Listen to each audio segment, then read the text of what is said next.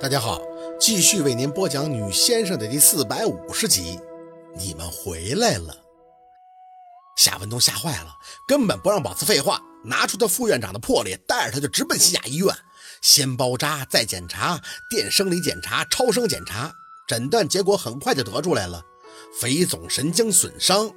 宝四没想到这还真是个事儿，好在大夫说他这情况不需要手术，定期做理疗就可以了，这心里呼出口气。看着夏文东开口：“爸，你看，我就说没事吧，这叫没事吗？”夏文东怒了，腿都扎成筛子了，你跟我说没事儿？宝四蔫悄的在那站着，低眉顺眼的不敢言语。大夫在旁边小声的提醒：“夏副院长，令千金这个，你和他说说这个病情的严重性。”夏文东一记眼刀过去，镜片都是寒光。那医生立马点头。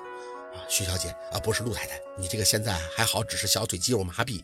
针灸这个东西可绝对不能再乱试了，否则发展下去那就是小腿肌肉萎缩、畸形，甚至需要截肢的。宝四听得脸都绿了，斜了夏文东一眼，甭跟他说截肢了，光一个畸形就够喝一壶了。听到了？嗯。宝四老实的点头。我都说不会再做了。夏文东板着脸，理疗每个星期来做三次，一三五，能不能忘？我截肢啊，不能！夏文东没再多言，扯住宝四的手，看了看那医生盯着宝四的眼，就赶紧带他离开了医院。那气氛很怪，他特别生气，一路走到停车场才松手看向宝四。陈医生就是拿你的腿练的手，确切的说是我逼他的，你还笑？夏文东在路灯下的脸满是匪夷。宝四啊，你多大了？二十六了，星星和月月都一岁多了。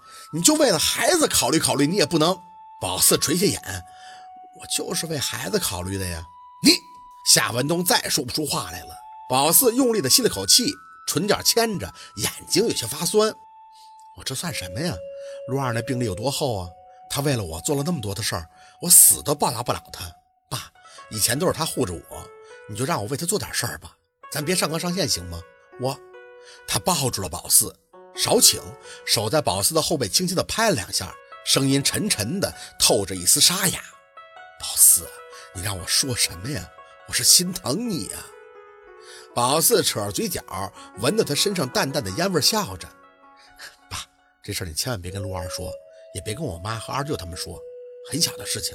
现在对我来说，最重要的就是陆二能好，别的都不是事儿了。”他没再说话。这晚的月亮好似特别的亮。宝四侧脸的时候，发现夏文东抱他的身影特别的长，多幸福啊！有这么多爱他的父亲。夏文东回去以后，宝四的生活好似还是回归了原样，不同的只是他每个星期都会去趟信雅，给他的腿做理疗。想到珊珊的老爷子的话，给自己扎残疾这一说，还真不是闹着玩的。万幸的是，走路看不出来。反正他现在也不穿裙子，谁也不能闲着没事撸他的裤腿看，不是？日子过得轰烈而又悄然，轰烈的是新闻，悄然的则是心态。宝四真觉得自己正一点一点的回归原点，不管内心怎样，至少外表在熟悉人的面前永远都是笑意盎然。当然，有些人例外，比如说孙飞。宝四是真没想到他会来找他。自从他跟着雷叔算是半只脚踏进这个圈子以后，所发生的大事小事就算是再不在意，也会听到个一二。其中就有这个孙飞的。听闻他父亲前年过世，他很顺利的就接手了家里的企业。按理说，你就中规中矩的按着你的父亲打法来呗，这辈子也算是可以红尘作伴，活得潇潇洒洒了。可他偏不，一个特不走寻常路的主，搞什么企业转型。召开记者招待会，大谈什么房地产泡沫即将幻灭，国内经济仅凭第三产业支撑，那就是死路一条。基本上是得罪光了他父亲身旁的一众行业老友。关键是你说完了这些，要做点成绩了，旁人见你也会道声佩服。房地产既然是空中楼阁了，咱们就在制造业中大展拳脚呗。别说，他还真是展了。他研制推广自己的一个专利品牌，据说原料是纯法国进口的，名字起的是不土不洋。人家小黑瓶，他推广出一个小绿瓶，人家是蚕丝面膜，他加上个天然正宗四个字，那广告真是铺天盖地呀。宝四还看了一些他的访谈，说话直来直去，毫不避讳。人家说话直，那是知道什么该直，什么不该直。他呢是纯粹就把无知当成个性那伙儿的。主持人小心地提醒他注意分寸，他还不乐意了，说自己是在国外受的先进教育，国内的情况就需要他这种人站出来才能改善，各种凸显他自己的智商高、观点毒。什么叫癌？尴尬癌！一期节目下来，那个主持人都想挂急诊去了。这主真是能把人给气死。大概也就三个月吧，他那个化妆品就被查了，起因就是有消费者使用以后面部严重过敏，事儿闹得很大。正常情况下就得靠企业公关或者他出来真诚道歉，迅速的弥补。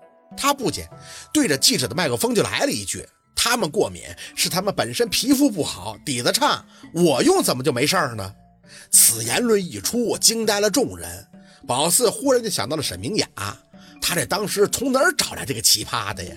至于孙飞的化妆品商业版图，那不用说了，得罪了消费者的下场就是死路一条。没被骂死，算他心理素质强大。所有的产品马上就被查了，厂房也被封了，声名狼藉之后，他首先面临的问题就是破产。